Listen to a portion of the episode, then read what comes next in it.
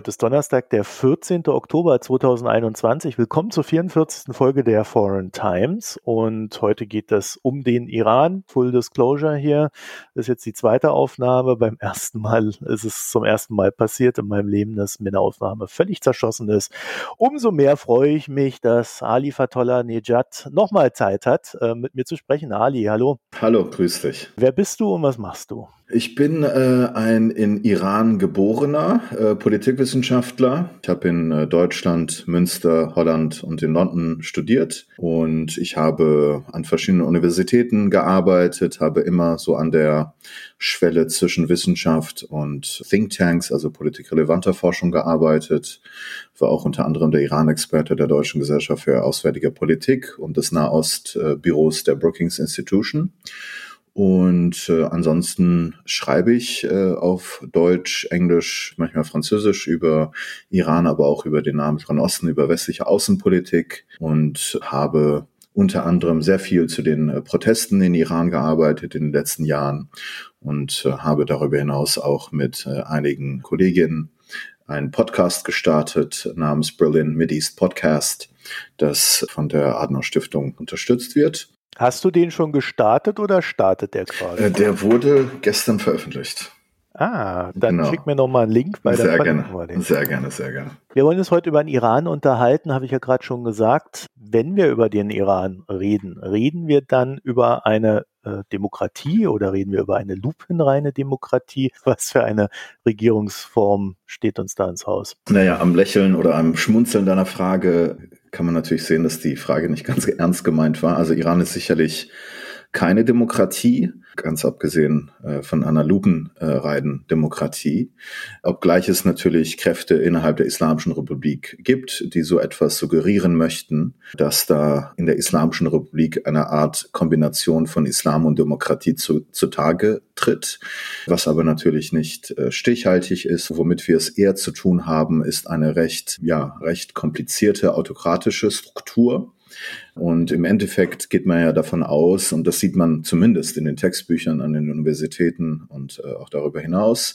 dass wir, wenn wir über das politische System der Islamischen Republik reden, über zwei Hauptpfeiler dieses politischen Systems sprechen. Zum einen einen republikanischen, zumal der Präsident und das Parlament direkt vom Volk gewählt werden, und zum anderen einen theokratischen, an dessen Spitze der oberste Führer steht, aber es gibt auch noch äh, einige andere theokratische quasi Organe und Institutionen innerhalb des politischen Systems.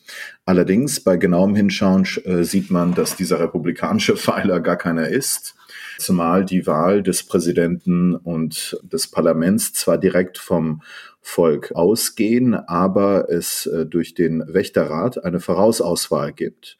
Das bedeutet, nur jene, die loyal zum System der Islamischen Republik sind, äh, können überhaupt antreten. Äh, vor allen Dingen bei, den Präsidentschaftswahlen, bei den Parlamentswahlen gibt es da ein bisschen mehr Spielraum, aber da äh, gibt es auch äh, eigentlich keine Möglichkeit von Dissidenten oder Oppositionellen, dass die dort äh, als Kandidaten sich aufstellen können. Und deswegen äh, ist es nicht richtig, von einem republikanischen Pfeiler zu reden. Im besten Falle von einem semi-republikanischen Pfeiler, zumal es diese Dominanz die, dieser theokratischen Institution gibt, die einfach äh, sogar halt die Vorauswahl bestimmen. Deswegen haben wir es im Endeffekt mit einem äh, recht äh, sophisticated oder recht komplizierten, eigenartigen System eines sehr autokratischen Systems zu tun, wo eine sehr, sehr starke Machtmonopolisierung in den Händen des obersten Führers existiert. Trotzdem hört man ja gerade immer wieder im Westen, dass sehr gerne auf diesen demokratischen Pfeiler äh, oder auf dieses, auf diesen demokratischen Vorhang äh, rekurriert wird. Äh, ist das auch eine gewisse Absicht des Regimes zu sagen, boah, wir sind doch demokratisch, also wir sind doch einer von euch? Das war sicherlich äh, lange Zeit so, äh, obgleich man jetzt bei den letzten Parlaments- und Präsidentschaftswahlen gesehen hat, dass diese Facette eigentlich nicht mehr aufrecht erhalten wird und äh, man auch jetzt in den Zentren der Macht in Teheran auch jetzt nicht mehr den, unbedingt den Anschein erwecken möchte, dass man irgendeine Spielart einer Demokratie wäre. Aber es wird im Diskurs auch vom obersten Führer nach wie vor so suggeriert, dass es eine Art Demokratie wäre und natürlich sehr stark auf diese revolutionäre Rhetorik noch hingewiesen, dass es eine Volkserhebung war und dass nach wie vor große Volksunterstützung existieren würde für das System, was aber mittlerweile nicht mehr so der Fall ist. Und äh, die Reformisten, also innerhalb Iran, des iranischen Establishments, das sind jetzt, waren ja lange Zeit zwei Hauptcamps, Fraktionen. Zum einen die Reformisten und zum anderen die Hardliner. Und die Reformisten haben in erster Linie versucht, dieses Image von Iran zu verbreiten, dass es eine Kombination gäbe, eine Vereinbarkeit gäbe von äh, Demokratie und äh, Islam und in dem Sinne eigentlich Islamismus. Und das allerdings war natürlich sehr stark Teil dieser intellektuellen Diskurses der Reformisten, aber es hat wirklich mit der politischen Realität weniger zu tun gehabt, weil wenn wir, wenn wir über Demokratie reden, müssen wir natürlich auch hinzu über Meinungsfreiheit reden, über Pressefreiheit, über Versammlungsfreiheit, über Demonstrationsrecht, über Rechtsstaatlichkeit. Und all das ist äh, de facto nicht existent äh, in Iran. Wir haben, äh, vielleicht fangen wir mal in der näheren Vergangenheit an. Wir haben letztes Jahr, aber auch in äh, Mitte diesen Jahres äh, sehr starke Proteste im Iran gesehen. Proteste auch ganz klar gegen das Regime gerichtet. Kann man sagen, warum es diese Proteste gibt? Ist das so ein naja, die Leute sind unzufrieden und gehen deswegen protestieren oder steckt da mehr dahinter? Ich habe ja anfangs gesagt, dass ich äh, sehr viel in den letzten Jahren zu eben just diesen Protesten auch gearbeitet habe. Ich habe unter anderem mhm. eine 60-seitige Studie zu den ersten wichtigen Protesten in diesem Zusammenhang geschrieben. Und zwar jene, die zur Jahreswende 2017, 2018 das, Land, das ganze Land erfasst haben, also im Dezember 2017, Januar 2018. Und diese Protestwelle hat einige Neuartigkeiten. Und zwar zum ersten Mal haben wir gesehen, dass die bis dato als soziale Basis des äh, iranischen Regimes angesehenen unteren Schichten zum ersten Mal äh, en masse äh, auf die Straße ging. Und das äh, innerhalb kürzester Zeit wurden diese Proteste, haben auch eine geografische Ausbreitung eingenommen, die auch eine Neuartigkeit darstellt. Deswegen sprechen viele, unter anderem auch die äh, iranische Nobelpreisträgerin Shirin Ebadi, dass mit diesen Protesten quasi ein neues Kapitel aufgeschlagen wurde in der Geschichte der Islamischen Republik. Und ich würde da äh, sogar mitgehen, aufgrund dieser eben benannten Aspekte, vor allen Dingen was die soziale Basis dieser Proteste anbelangt. Und Auslöser dieser Proteste waren äh, eine sozioökonomische Misere, äh, die sich verschlimmert hat, höhere äh, Lebensmittelpreise, äh, die die Leute zunächst einmal aufgrund eines größer werdenden wirtschaftlichen Drucks auf die Straße getrieben haben.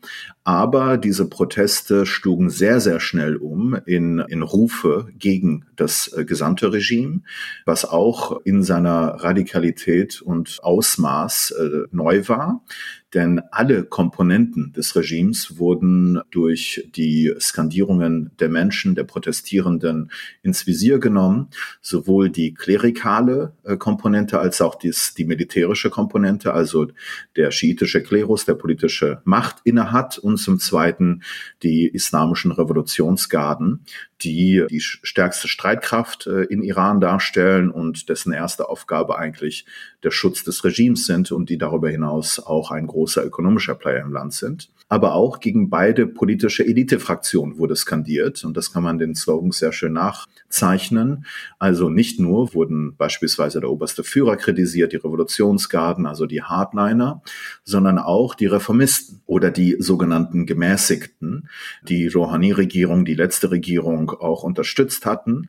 Aber zum ersten Mal hat man auch sehr starke Slogans gegen diese reformistische Fraktion gehört. Und äh, das bekannte Slogan und auch seit jeher ist äh, Reformer, Hardliner das Spiel ist aus. Also das Spiel, was das Regime oftmals gegen den, den Iranern angeboten hat, bei den Wahlen zwischen einem kleineren und einem größeren Übel zu wählen. Also ein kleiner, das kleinere Übel wären dann die sogenannten reformistischen oder gemäßigten Kräfte und äh, das größere Übel werden dann die Hardliner. Und immer wieder kam es dazu, dass dann die Iraner dann doch den Hardlinern eine Absage erteilt haben und sich dann, ob dieser sehr äh, kleinen Wahl, sich dann für das kleinere Übel entschieden haben.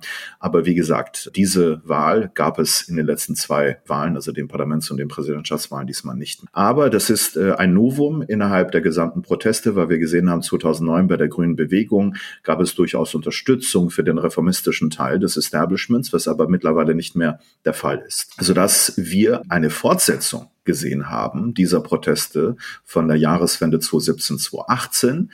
Und zwar im November 2019 im Anschluss einer Ankündigung der Verdreifachung des Benzinpreises über Nacht. Also wiederum ein wirtschaftlicher Trigger. Aber Genau wie bei den vorherigen Protesten zur Jahreswende 2017-18 war es auch im November 2019 so, dass diese Proteste sehr stark politisiert wurden, eben jene radikalen Anti-Regime-Slogans dann einnahmen und sich überall im Land verteilten, bis hin zu 100 Städten. Also das ist schon etwas, was äh, aufgrund seiner Virulenz schon sehr, sehr stark ist. Und um nochmal die, die Proportionen sich vor Augen zu führen, laut, laut Angaben des Innenministeriums gingen äh, zur Jahreswende 2017-18 ungefähr 50.000 Menschen auf die Straße und äh, wohlgemerkt laut Angaben des Innenministeriums. Also es könnte de facto auch höher gewesen sein. Aber im November 2019 hatten wir nach, laut denselben Angaben des Innenministeriums 200.000. Also eine Vervierfachung der Demonstrationszahlen. Auch die könnten wahrscheinlich höher gewesen die sein. Die könnten wahrscheinlich auch höher sein, aber man sieht schon, dass es halt sehr, sehr stark expandiert ist.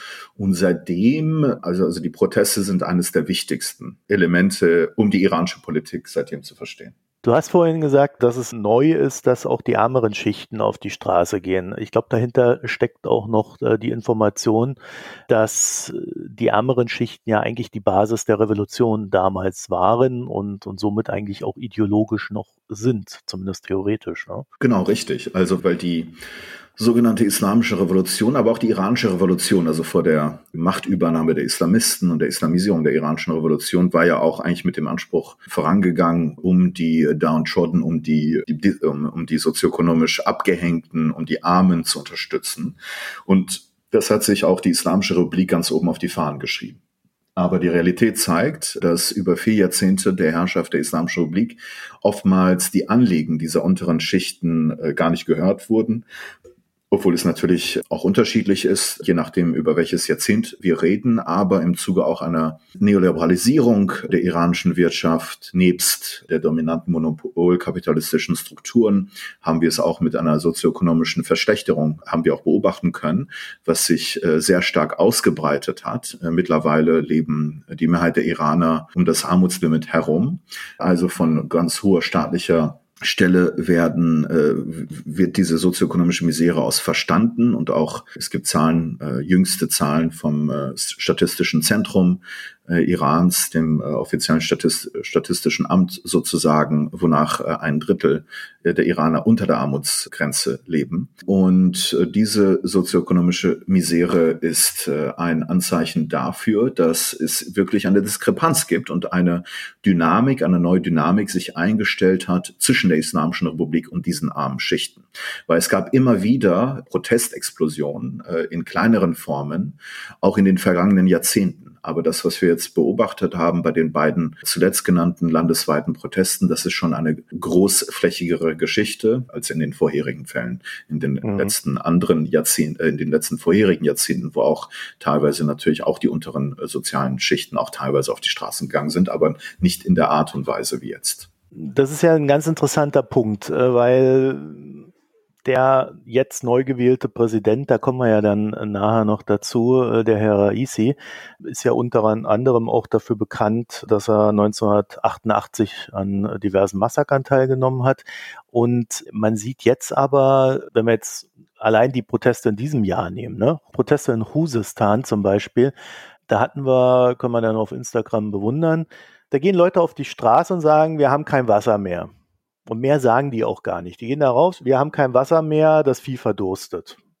So, dann kommen die Sicherheitskräfte und ballern die nieder. Äh, Also da weiß man schon gar nicht mehr, wie man das noch einkategorisieren soll. Und wenn man dann so in die Vergangenheit guckt, weiß man auch gar nicht, ist das jetzt eine neue Eskalation von Gewalt oder ist das einfach nur eine Fortsetzung der ohnehin andauernden Gewalt? Naja, also das ist schon eine neue Qualität, obgleich diese Probleme natürlich sich akkumuliert haben über die Jahre und Jahrzehnte äh, hinweg. Aber in der Virulenz ist es schon eine neue Qualität, weil nämlich die sozioökonomische Misere verschärft worden ist und äh, eine politische Blockade existiert in Iran. Mittlerweile sehr viele verstehen, dass dieses äh, System der Islamischen Republik gar nicht von innen reformierbar ist, weil eben jene Reformisten, die eigentlich äh, versprochen haben, von oben diese Reform einzuleiten, dies eben nicht gemacht haben. Und aufgrund dieser äh, beiden Faktoren und die Kombination von beiden Faktoren ist es sicherlich eine neue Dimension, eine neue Qualität. Äh, was Khuzestan anbelangt, anbelangt, wo ich ja auch als äh, Kleinkind äh, aufgewachsen bin während des Iran-Iran-Krieges, gab es immer eine große äh, Frustration gegenüber der Zentralregierung oder gegenüber der Islamischen Republik, weil äh, Khuzestan war natürlich äh, Hauptort äh, der äh, Auseinandersetzung im Iran-Irakischen Krieg, weil Khuzestan natürlich die Erdölprovinz ist, im Südwesten des Landes auch noch gelagert ist, in der Nähe der irakischen Grenze. Also auf der anderen Seite haben wir die Basra-Provinz auf der irakischen Seite. Und das, was ich auch in meinen Arbeiten in den letzten Jahren versucht habe, in Bezug auf diese Proteste zu konzeptualisieren, ist, dass man diese Krise der Islamischen Republik als Dreifachkrise versteht. Und diese Dreifachkrise besteht aus einer sozioökonomischen, politischen, aber auch einer ökologischen. Die sozioökonomische habe ich skizziert das und hinzu kommt noch zu dieser sozioökonomischen Misere der, so, der unteren Schichten, die bis dato konventionell als regimeloyal oder auch konservativ angesehen wurden, noch eine starke Verarmung der Mittelschicht, die auch sehr, sehr stark geworden ist in den letzten Jahren, sodass eigentlich die soziale Basis dieser iranischen Proteste sehr ähnlich ist wie die soziale Basis des arabischen Frühlings und zwar das, was Osef Bayot unter anderem als Middle Class Poor bezeichnet hat. Also das sind Leute, die äh, Mittelstandsqualifikation, also vielleicht einen Uni-Abschluss haben und de dementsprechend auch Aspiration darauf ruhend äh, für berufliche Perspektiven haben, aber im Endeffekt gar keinen Job auf diesem Level finden und im Endeffekt dann sozioökonomisch verarmen oder arm bleiben oder arm werden. Und das ist die Middle Class Poor, die äh, auf die Straße gegangen ist. Das ist auch in den, im iranischen Fall so gewesen. Das äh, wissen auch die äh, Behörden. Und die politische Krise ist auch das, was ich schon vorhin schon gesagt habe, ist die Unmöglichkeit der inneren Reformbarkeit der Islamischen Republik und die äh, wohl unumkehrbare Krise der Reformisten als potenzieller Akteur eines Wandels von oben. Und äh, die ökologische Krise ist eine, die auch in anderen Ländern des Nahen Mittleren Ostens zu beobachten ist. Immerhin ist es eine Region, die äh, des Nahen Mittleren Ostens, das im Vergleich zu anderen Regionen am, am meisten von Wasserarmut äh, befallen ist. Und in Iran gibt es verschiedene Dimensionen einer äh, Umweltkrise. Äh, für die Leute, die sich interessiert, habe ich einen Aufsatz auch für die Heinrich Böll Stiftung mal geschrieben zu diesem Thema. Äh, aber auch, das ist natürlich auch in der eben genannten äh, Brookings-Studie zu den Iran-Protesten nachzulesen. Und in vielen Fällen ist es eine hausgemachte ökologische Krise. Natürlich äh, gibt es auch Auswirkungen des Klimawandels in Iran, aber die Experten gehen von einer hausgemachten Krise aus. Und vieles, was natürlich diese ökologisch getriebenen Proteste treibt, äh, ist just diese politische Dimension, weil in vielen Fällen es einfach falsch äh, Entwicklungsprojekte gegeben hat über Jahrzehnte hinweg. Da wurden Dämme errichtet, die dann nicht hingehören quasi. Da wurde Wasser umgeleitet von Khuzestan was nicht nur die Erdölprovinz ist in Iran, sondern auch die größten Flüsse hat im gesamten Land die aber jetzt nicht mehr so viel Wasser haben, denn es wurde sehr viel von diesem Wasser dann in wasserarme Provinzen, zentrale Provinzen im Lande für solche Projekte, für Zementfabriken beispielsweise von Leuten der Elite, die einfach sehr viel Wasser brauchen oder auch für andere Sachen. Also da gibt es sehr viel falsche entwicklungspolitische Projekte, die da eingeleitet wurden und die auch forciert wurden äh, von der politischen Elite und deswegen auch äh, diese Frustration der Protestler gegenüber dieser Elite. Aber es hat natürlich, dann gibt es noch die Wasserkrise. Also es gibt immer einen politischen äh, Link und äh, dieser politische Link erklärt auch, äh, weswegen wir es mit solch einem starken Politikum Umweltkrise in Iran zu tun haben. Gut, dann kommen wir mal zur politischen Seite. Du hast es ja jetzt schon mehrfach angedeutet. Es gibt Reformer, die man nicht als Reformer ansehen kann. Ich habe es auch ganz am Anfang kurz gefragt, äh, ob das so ein bisschen Deckmantel ist. Was sind denn diese Reformer für Typen? Also was ist da die, die Idee überhaupt dahinter? Das ist eigentlich eine intellektuelle Bewegung, intellektuelle politische Bewegung, die in den 90er Jahren Fahrt äh, aufgenommen hat. Mhm. Nicht zuletzt auch bei, also sehr stark durch sogenannte religiöse Intellektuelle, also Intellektuelle, die äh, dem Islam anhängen, dass der Islam eine gewisse Rolle auch in der Öffentlichkeit spielt, aber deren Hauptanliegen war es, eine Vereinbarkeit zwischen Islam und Demokratie äh, zu suggerieren. Es gibt mittlerweile gute wissenschaftliche Arbeiten, die ja die Stichhaltigkeit der Texte dieser bekannten religiösen Intellektuellen unter die Lupe nimmt. Zum Beispiel eine Dissertation von einem äh, Kollegen von mir, Arash Sarkohi, der sich das äh, genau angeschaut hat, auch auf Deutsch. Und da sieht man, dass da sehr, sehr viel fehlt. Und zwar, dass nicht unbedingt die Einhaltung der Menschenrechte für alle vorgesehen ist, auch ist nicht die Partizipation aller verschiedener gesellschaftlicher Gruppen in die Politik der Islamischen Republik vorgesehen. Im Endeffekt geht es wahrscheinlich eher darum, dass man eher die eigenen Leute innerhalb der politischen Entscheidungsprozesse mit äh, involviert, was man ja auch äh, zu einem gewissen Grade geschafft hat. Immerhin sind die Reformisten oder waren sie jahrelang und jahrzehntelang Bestandteil der politischen Elite. Und das ist dann kulminiert natürlich in der Wahl des sogenannten Reformpräsidenten Mohammed Khatami 1997, der auch Unterstützung bekam von den drei konstituierenden Komponenten der iranischen Zivilgesellschaft, also die Studenten, die Frauenbewegung, nicht so sehr die Arbeiterbewegung. Und da kommen wir schon zu dem Problem, zu einem wichtigen Problem der Reformisten. Das ist nämlich die Ausklammerung der sozialen Frage. Also man hat sich immer sehr stark darauf kapriziert, sehr, sehr intellektuelle Diskurse zu führen, also Vereinbarkeit von Islam und Demokratie. Aber, und man hatte auch eine sehr starke, die soziale Basis, die Unterstützerbasis. Das waren nicht nur lange Zeit die Studenten, aber auch die Frauenbewegung, sondern auch äh, andere aus der Mittelschicht. Und man hat aber äh, ein Auge äh, zugemacht oder beide Augen quasi zugemacht gegenüber der doch virulenten sozialen Frage in Iran. Also es gab auch vor der Verschlechterung der Situation der sozioökonomischen Lage in den letzten Jahren davor natürlich auch große Probleme sozioökonomischer Natur. Und da hat man weder signalisiert, dass man eine andere Wirtschaftspolitik verfolgen wollen würde.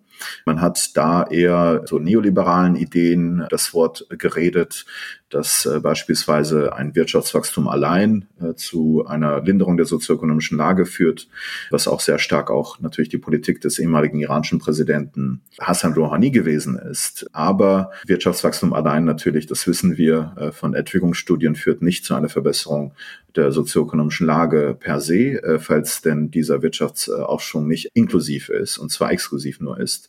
Und wenn er denn nur vor dem Hintergrund einer Revitalisierung der Ölexporte kommt, wie nach dem Atomdeal gesehen, dann äh, sehen wir, dass die Einkommensschere, die Einkommensungleichheit sich sogar verschärft. Also die ist ja jetzt schon extrem. Die, die ist schon extrem und die war damals auch nicht ohne. Äh, man darf ja nicht vergessen, dass damals, also nach Khatamis acht Jahren, kam ja der Rechtspopulist äh, Mahmoud Ahmadinejad an die Macht. Und sein zentraler Wahlslogan damals war, dass er das, die Einnahmen aus dem Ölgeschäft auf die Esstische der Menschen bringen möchte.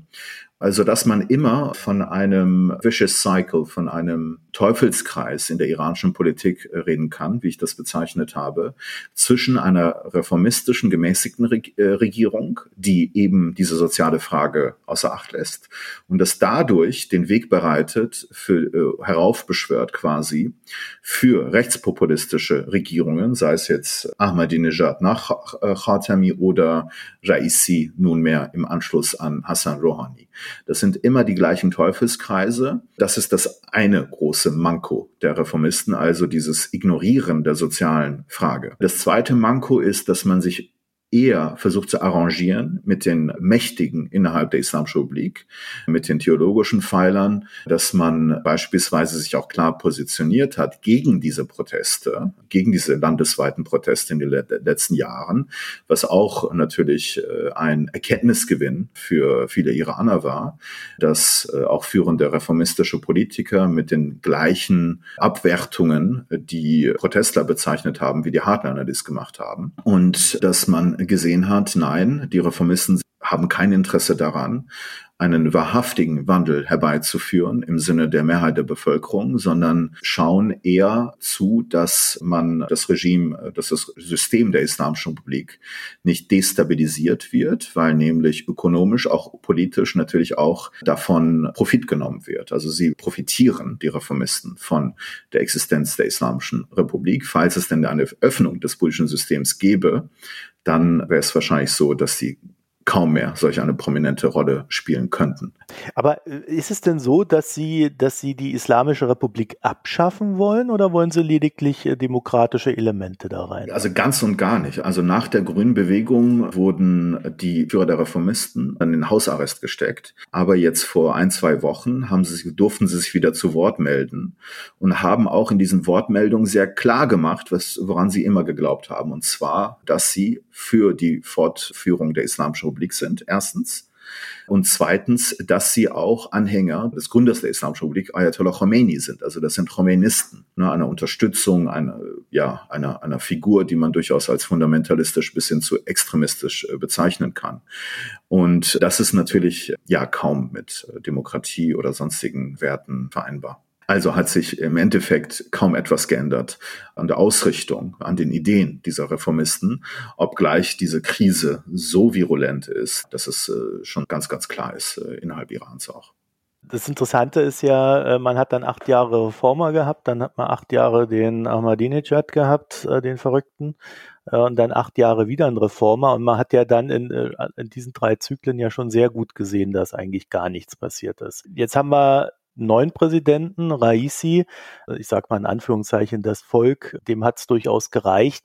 Das hat jetzt bei der letzten Wahl mehr oder weniger aus Protest nicht gewählt. Es gibt auch schöne Zahlen über äh, ungültige Wahlzettel und so weiter. Äh, der Hintergrund dazu ist, dass es wird vermerkt, ob man wählen geht oder nicht. Vielleicht nicht unbedingt, was man gewählt hat, aber wer irgendwie in der öffentlichen Verwaltung arbeitet, der muss dann wählen gehen. Sind wir jetzt an so einem Punkt angelangt und das korrespondiert ja dann auch mit den Protesten, die äh, eine neue Qualität angenommen haben, wo eigentlich völlig klar ist, wie die Fronten verlaufen, also wo es keine Spielchen mehr gibt? Ja, also zunächst einmal nochmal, also Rouhani, der letzte Präsident, wurde ja. durchaus vom reformistischen politischen Lager unterstützt. Er selbst war aber kein Reformer, obgleich er äh, oftmals im Westen als solcher dargestellt wurde, nicht zuletzt um auch die Beziehungen zu Iran zu legitimieren nach dem Atomdeal. Aber er selbst ist innenpolitisch gesehen ein Zentrist. Äh, er war, bevor er Präsident wurde, äh, über 20 Jahre lang im Obersten Nationalen Sicherheitsrat der Vertreter des obersten Führers Ayatollah Khamenei und ist auch jemand, der sehr, sehr stark aus dem Sicherheitsestablishment kommt. Ein Reformer ist er sicherlich nicht, gewiss nicht. Aber seine Wahlversprechen haben sich alle reformerisch angehört, weil man eben so halt Wahlen gewinnen kann, auch äh, in Iran. Deswegen muss man auf die Belange der Zivilgesellschaft eingehen und das wird dann auch immer wieder vor den Wahlen auch getan. Da gibt's äh, karnevaleske Szenen. Also da wird der Anschein erweckt, dass da eine sehr lebendige Debattenkultur es gäbe. Um das vielleicht mal zu schildern, ne? die stellen dann so Podeste auf, mitten auf so Plätze und dann können die Leute da hingehen und mal ihre Meinung sagen. Und wenn dann einer zu viel sagt, dann kommen dann schon die Zuschauer hin so, du, es reicht, es reicht. Pass auf, was du sagst. Genau, genau. Aber natürlich, genau, wir haben halt natürlich auch sehr viele TV-Debatten gehabt und so weiter. Im Endeffekt darf man aber nicht vergessen, dass diese gesamte iranische Elite eine ausdrücklich islamistische ist, falls man das äh, nüchtern betrachtet. Das sind verschiedene Schattierungen von islamistischen Gruppen, also von den Reformisten bis zu den konservativen Fundamentalisten bis hin zu den Extremisten, sodass natürlich auch dieses Adjektiv relativ gemäßigt, äh, natürlich auch eigentlich wissenschaftlich Unfug ist, sondern auch eine westliche Erfindung beziehungsweise aber auch eine Selbstporträtierung dieser Gruppen ist, vor allen Dingen auch gegenüber dem Westen. Also im Endeffekt, das, was ich auch geschrieben habe, ist die einzige Möglichkeit, dass diese Reformer und Reformisten aus ihrer selbstverschuldeten Krise kommen, ist eine Reform des Reformismus, das nicht mehr eine angebliche, aber unrealistische Reform innerhalb der Grenzen, der verfassungsrechtlichen Grenzen der Islamischen Republik vorsieht, sondern sich quasi reconnected mit den Belangen der Bevölkerung, vielleicht auch mit der Mittelschicht, die ohnehin sehr stark ver verarmt ist, aber vor allen Dingen auch mit den sozioökonomischen Anliegen einer verarmten Mittelschicht und unter Umständen auch einer Un Unterschicht. Also all das kann nur der Weg sein, um überhaupt noch quasi diesen Reformismus neues Leben zu geben. Aber da müssten ganz andere auch Kräfte da involviert sein. Es gab natürlich auch Diskussionen innerhalb der reformistischen Bewegung nach diesen landesweiten Protesten der letzten Jahre. Kritisch Stimmen von Seiten der jüngeren Generation oder Unterstützer dieser Reformisten gegenüber diesen Hauptpolitikern, wieso diese denn eigentlich äh, sich auf die Seite des Regimes schlagen, wenn die Leute auf die Straße gehen. Also da gibt es auf jeden Fall sehr viel zu tun, aber diese Reform des Reformismus ist heute nicht in Aussicht. Jetzt haben die neuen Präsidenten gewählt, den Raisi. Ich habe es ja vor am, am, Eingang schon mal gesagt. 1988 gab es ein Massaker, da war er dann äh, mit dran beteiligt. Äh, das wird ihm ja auch von Menschenrechtsorganisationen äh, vorgeworfen. Also eigentlich ja noch schlimmer als Ahmadinejad, oder? Ja, also im Endeffekt äh, gibt es eh keine so, so großen äh, Unterschiede zwischen den Machthabern der Islamischen Republik, weil egal ob jetzt Reformisten oder Hardliner, jeder, der quasi die Zustimmung gewinnt, einen höheren Posten inne zu haben, hat eigentlich in der Vergangenheit seine Dienste für diese Islamische Republik unter Beweis gestellt. In Raisis Falle war das eine äußerst blutige äh, Geschichte. Er hat als junger Mensch schon, war er bei der sogenannten Islamischen Revolution dabei und war dann auch äh, am Anfang Teil eines vierköpfigen Komitees, äh, das zur Exekution von politisch Unliebsamen Iranern äh, eingesetzt wurde vom, von Ayatollah Khomeini. Und äh, wie du schon gesagt hast, gab es Ende der 80er Jahre ein so, sogenanntes großes Massaker, wo mehrere tausend Kritiker der Chauvinisten und Dissidenten in Schauprozessen von wenigen Minuten, wo einige Sachen, ne, Glaubenssachen abgefragt wurden, aber auch abgefragt wurden, zu welcher politischen Gruppe man gehört und dass dann sehr stark Abqualifizierungen dann stattf stattfanden auf, auf solch einer Basis.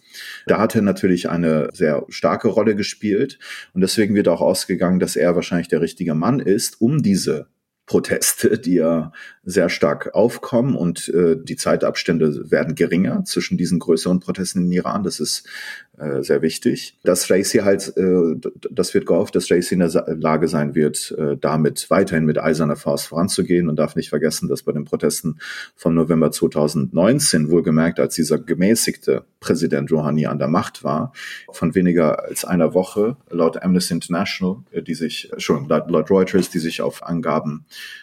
oder auf Leaks vom Innenministerium berufen, 1500 Menschen äh, regelrecht hingerichtet wurden. Amnesty International hat das eine Killing Spree genannt. Also, dass er genau das nochmal forciert.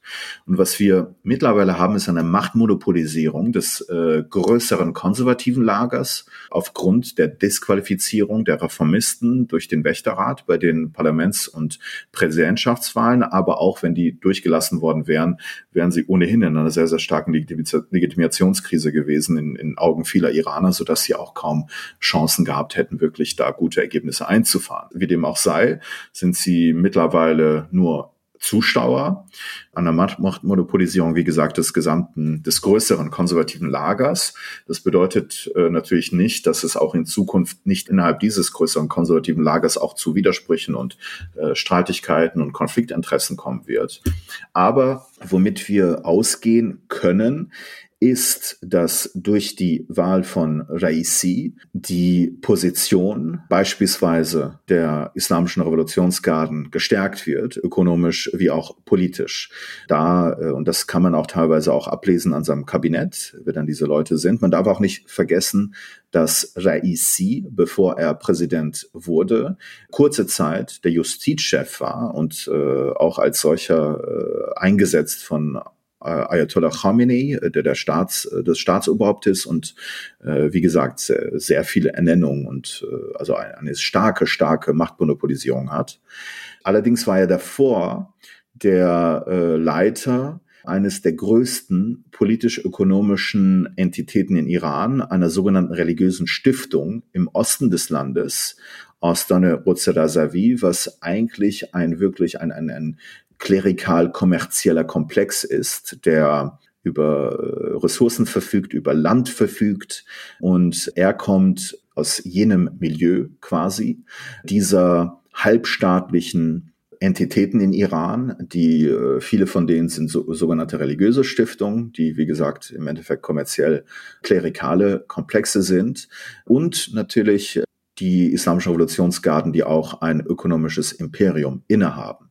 Also jene Strukturen werden durch seine äh, Präsidentschaft sicherlich äh, gestärkt. Jetzt ist ja so, dass die Revolutionsgarden nicht nur der militärische Arm sind des Regimes, sondern äh, sie dominieren ja mittlerweile auch den, den wirtschaftlichen Bereich ne? und greifen da auch immer mehr um sich. Absolut, das ist eine Entwicklung, die wir schon seit vielen Jahren beobachten können, dass die islamischen Revolutionsgarden omnipräsent sind in allen nur erdenklichen Branchen und Sektoren der iranischen Wirtschaft, vom Energiebereich bis hin zur Rüstungsindustrie, bis hin zu ganz, ja, also Artikel des äh, Alltags äh, Haushalt und so weiter. Das sind omnipräsente wirtschaftliche Akteure, so dass dann äh, die Frage auch oftmals ist, worauf sich eigentlich die Oberen dieser Revolutionsgarden eher fokussieren, auf das Militärische oder auf, auf ihre Businesses. Hinzu natürlich gibt es eine politische Macht dieser Revolutionsgarden. Nicht wenige innerhalb der iranischen Parlamente der letzten Jahre haben einen Hintergrund äh, bei den Revolutionsgarden. Und viele dachten eigentlich, dass wir nunmehr bei den Präsidentschaftswahlen, bei den letzten, einen Präsidenten der Revolutionsgarden haben werden, aufgrund dieser Machtakkumulation, die da auch gar nicht mehr zu stoppen ist von anderen Entitäten. Aber wir haben gesehen, dass die Revolutionsgarden doch sich quasi ausgesprochen haben, auch für Ibrahim Raisi. Ob dieser nun der letzte klerikale Präsident Irans wird, das wird spekuliert, äh, zumal es eine sehr stark antireligiöse Komponente gibt innerhalb der iranischen Bevölkerung, die sich zunehmend auch säkularisiert hat, aufgrund der Erfahrung mit dem einem real existierenden Islamismus im Land. Und es gibt Elemente innerhalb der Revolutionsgarden, die diesen Antiklerikalismus durchaus sehen und die auch damit durchaus sympathisieren. Also die Revolutionsgarden sind dementsprechend auch kein Monolith, es gab viele von den Revolutionsgardisten, die auch beispielsweise in der Vergangenheit für die Reformisten gewählt haben. Also das ist kein unisono Hardliner-Verein.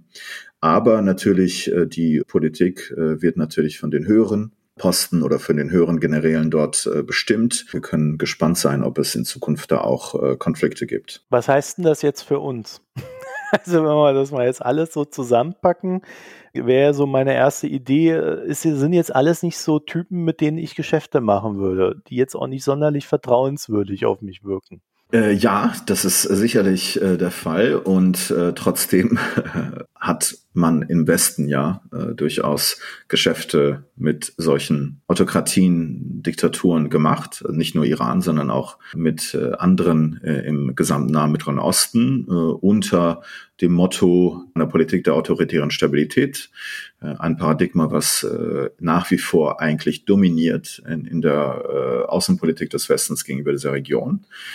Ähm, aber diese Verwerfung und diese Proteste, diese Virulenz, diese Radikalität dieser Proteste, die Frequenz dieser Proteste in der Region, sowohl bei den zwei Wellen des arabischen Frühlings als auch bei den Protesten in Iran, die ich im Übrigen konzeptionell auch ähnlich fasse wie die arabischen Revolten. Also ich spreche auch wie im arabischen Falle von einem längerfristigen revolutionären Prozess in Iran. Zunächst einmal muss es eine analytische Schärfe geben, äh, dass halt diese Dreifachkrise äh, versteht und versteht, dass jeder dieser Krisen auch regimegefährdend ist und dass die Islamische Republik eigentlich in einer Phase sich befindet, wie auch viele Länder des arabischen Frühlings, in, äh, in denen die alten politischen Systeme ganz eindeutig im Sterben liegen aber kein neues System entstehen kann, weil die äh, Widerstandskräfte, der Machthaber noch zu groß sind und auch die Stärke der Zivilgesellschaften dem gegenüber zu niedrig.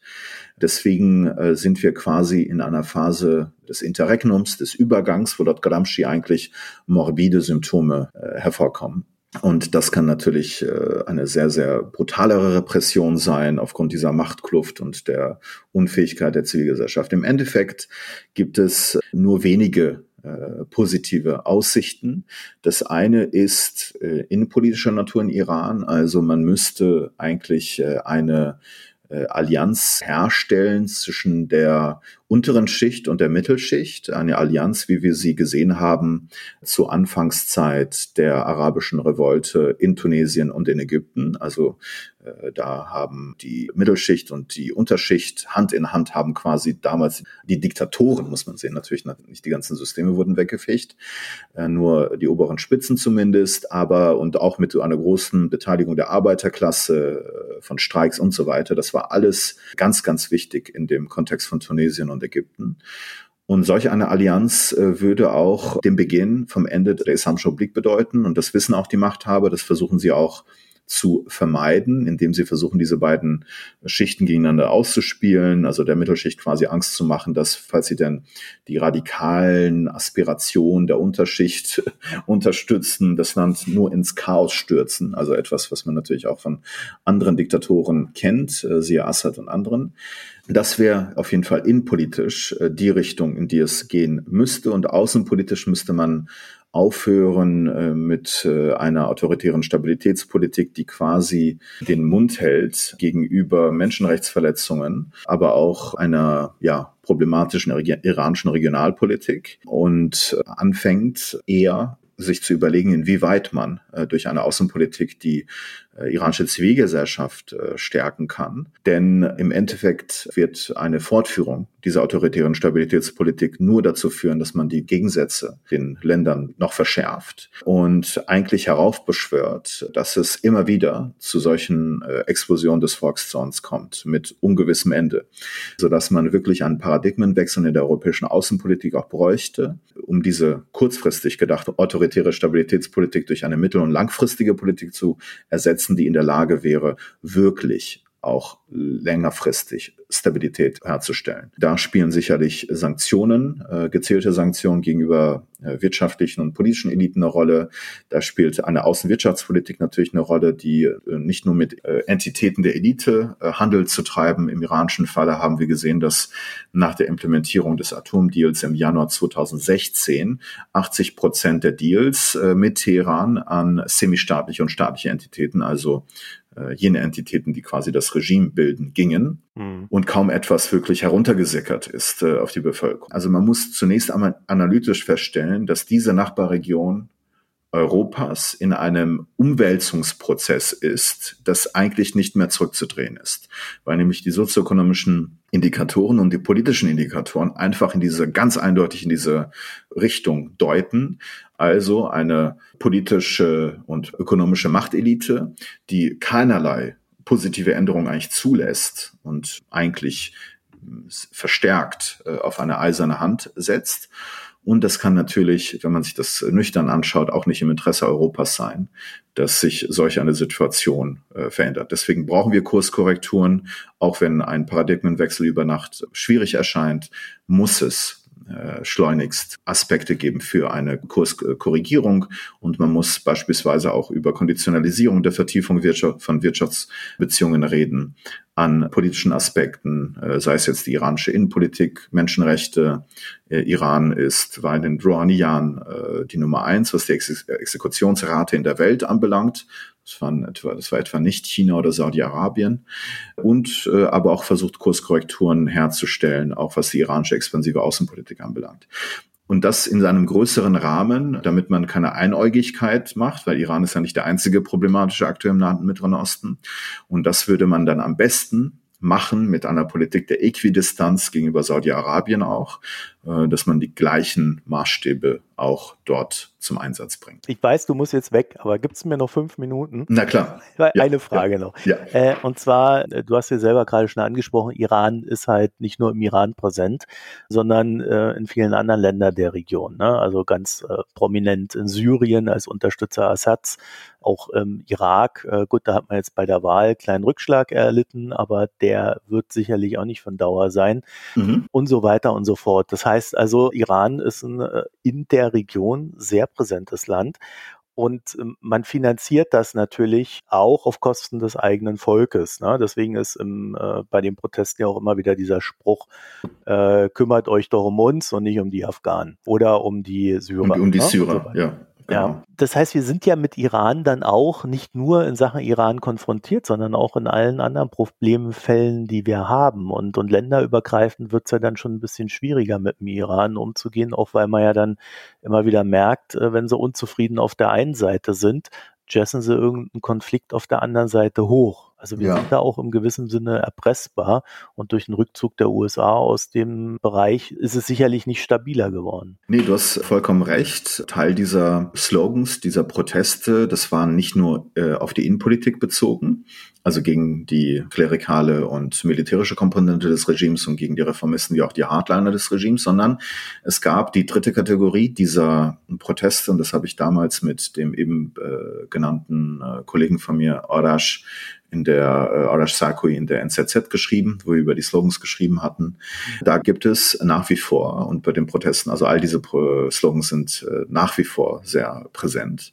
Also wir reden nicht nur über Slogans, die zwar vor zwei Jahren skandiert wurden und nicht mehr existent sind, ganz im Gegenteil. Äh, also wurde diese, wie du schon angedeutet hast, diese Verbindung hergestellt zwischen innenpolitischen Versäumnissen der Machthaber Teherans und den außenpolitischen Abenteuern und das damit einhergehende Ressourceninvestierung quasi, die man eigentlich für die innenpolitischen Probleme bräuchte. Und da wurde skandiert, ja, äh, kümmert euch um Iran und lasst, lasst die Hände weg von Syrien oder Libanon in Bezug auf die iranische Unterstützung für Hezbollah, äh, aber auch äh, gegenüber den gegenüber Palästina, für palästinensische Gruppen. Also da äh, gibt es eine höhere Skepsis und Ablehnung auch einer großen Gruppe von Iranern gegenüber die Präferenz der Machtelite sehr stark auch äh, regionalpolitisch als ja, Machtprojektion zu betreiben. Das ist ein neuer Faktor, den die Machthaber auch nicht ignorieren können. Also ein Beispiel dafür ist, dass es, äh, aufgrund der iranischen Involvierung in Syrien, dann natürlich irgendwie auch spekuliert wurde, inwieweit äh, wird Iran in der Lage sein, auch ökonomisch davon zu profitieren, nachdem man halt so viel investiert hat dort sozusagen. Und da wird, obgleich natürlich, äh, obgleich die Realität so ausschaut, dass das äh, nüchtern gesehen da nicht sehr viel kommen wird an wirtschaftlichen Profiten, aber die Revolutionsgarden und andere suggerieren in den inländischen Medien, dass da doch quasi eine Dividende, eine ökonomische Dividende zu erwarten ist. Also da geht man schon auf solche, äh, auf dieses Gefühl innerhalb der Bevölkerung ein. Aber die iranische Außenpolitik wird so weitergehen, weil sie auch nicht trennbar ist mit der Islamischen Republik, mit der Politik der Islamischen Republik. Es gibt, es gibt äh, ideologische Gründe für die Präsenz Irans in dieser Region, weil Iran sich einfach als Vormacht sieht, ansieht, nicht nur äh, für äh, die Schiiten, aber auch für die gesamte islamische Welt. Und da gibt es auch darüber hinaus politisch-ökonomische Interessen der Revolutionsgarden bei dieser Regionalpolitik in bestimmten Geschäften. Da sind die Revolutionsgarden jene, die äh, das quasi machen und auch davon äh, profitieren. Und es gibt äh, auch eine sehr, sagen wir, äh, nüchtern geostrategische äh, Beweggründe äh, ob der iranischen Präsenz in dieser Region, weil Iran einfach nach der Revolution von 1979 keinen wirklichen staatlichen Verbündeten hat. Sieht man jetzt mal von Syrien ab. Russland, ja, für, ja, Russland spielt da auch immer sehr, sehr opportunistische Rolle. Also manchmal, es wird äh, der Anschein erweckt, dass Russland doch irgendwie auf der iranischen Seite wäre. Im Falle Syriens war es natürlich auch lange Zeit so, aber es gibt auch natürlich unterschiedliche Interessen von Russland und äh, Iran. Äh, beide wollen natürlich, dass die USA zurückgetrieben werden, aber das heißt nicht so, dass da irgendwie eine Allianz gäbe zwischen diesen beiden äh, Staaten. Das sieht man allein daran, dass beispielsweise Russland äh, in der Vergangenheit ja auch zugestimmt hat, für äh, UN-Sicherheitsratsresolutionssanktionen gegenüber Iran beim Atomprogramm. Und man auch nicht möchte, dass natürlich die ganzen Energiesanktionen gegen Iran aufgehoben werden, weil dann wäre Iran unter Umständen ein Competitor, würde halt im Wettbewerb treten mit Russland für den europäischen Energiemarkt. Also es, Iran ist, hat keine Allianz. Äh, es gibt Opportunist, es gibt taktische, opportunistische Kooperationen zwischen Iran und auch anti oder gegenüber dem Westen kritisch kritische äh, Staaten und Gruppierungen. Äh, aber es ist eine strategische Einsamkeit, äh, so sagt man das zumindest auch in der Wissenschaft, die Iran äh, auch dazu verleitet, seine Außen- und Sicherheitspolitik auf ein Netzwerk zu stützen von paramilitärischen und Strukturen und von halbstaatlichen Strukturen, die man versucht dort zu etablieren, sei es jetzt im Irak, äh, sei es jetzt in Syrien, im Libanon und äh, bis hin nach Jemen. Und daran wird sich wahrscheinlich nicht viel ändern an dieser iranischen Außenpolitik. Das heißt, mit der wird man einfach leben müssen. Genau, weil dieses Ideologische noch da ist und auch das politisch-strategische ist noch da. Und wir selber haben dem ja auch nichts entgegenzusetzen. Das hat man auf jeden Fall nicht gemacht. Also man hat sich ja irgendwie begnügt, dass man sich nur auf die Atomfrage konzentriert. Und äh, man hat den Atomdeal unterzeichnet mit Iran, was äh, durchaus si sicherlich auch sinnvoll war, weil es halt das iranische Atomprogramm hat begrenzen können. Die Iraner haben immerhin äh, das Atomprogramm quasi eingestampft gehabt äh, damals. Die haben das jetzt wieder irgendwie hochgefahren. Aber was man damals äh, absichtlich nicht gemacht äh, hat, ist eine Thematisierung der, der sogenannten Probleme, die quasi Iran auch vor allen Dingen mit den USA hat. Das sind vor allen Dingen die iranische Regionalpolitik, aber auch ein Raketenprogramm. Und äh, das Problem ist, wenn man das einfach nicht mit einbezieht in einer Verständigung, in Deals mit Iran oder ähnlichen Abmachungen, dann wird es früher oder später ohnehin zu Reaktionen, zu, zu Gegenreaktionen kommen von den äh, Iran-kritischen Kräften im Nahen Mittleren Osten. Ob, ob wir jetzt nun hier sitzen, das wollen oder das nicht, das wird wahrscheinlich so kommen. Deswegen argumentiere ich, dass es halt sinnvoller äh, wäre, da einen Gesamtansatz zu wählen äh, mit Iran, das durchaus auch diese problematischen Aspekte mit thematisiert und sich nicht nur auf die Atomfrage beschränkt. Und das Fehler der Europäer vor allen Dingen war, aber auch der Obama-Doktrin, Doktrin ist, dass man immer gedacht hat, vor allen Dingen auch in Europa, dass falls man denn jetzt in Iran, also kritisch sich äußert gegenüber den Menschenrechtsverletzungen oder der Niederschlagung von Protesten, aber auch gegenüber der Regionalpolitik, dass das die Iraner stärken würde, einfach quasi von Atomdeal wegzulaufen und der Atomdeal dann quasi kollabiert und das Non-Proliferationsziel der äh, Europäer dann auch verschwindet. Das war sicherlich keine unbedingt richtige äh, Annahme. Es gab durchaus die Möglichkeit, und das hat man leider versäumt, äh, die politische und das politische und wirtschaftliche Kapital, was man, was die Europäer auch in Teheran hatten, nach dem Atomdeal einzusetzen für iranische Kurskorrekturen nach innen und nach außen. Ähm, und das wäre, und das kann ich auch aus Gesprächen mit iranischen Politikern sagen, durchaus etwas gewesen, was durchaus erfolgversprechend gewesen wäre. Also wie gesagt, Kurskorrekturen kein äh, radikaler Wandel.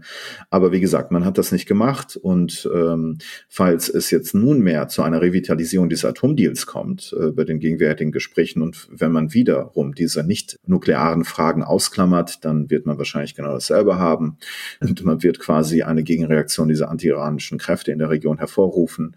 Es gäbe dann wahrscheinlich äh, auch äh, die äh, Gefahr einer, eines israelischen Alleingangs also all das muss man, wie gesagt, umfassend sehen. Falls wir natürlich über regionale Sicherheit reden, da muss man natürlich auch andere problematische Akteure da zur Verantwortung ziehen und nicht nur Teheran äh, und da einen allumfassenden mhm. ja, Approach wählen.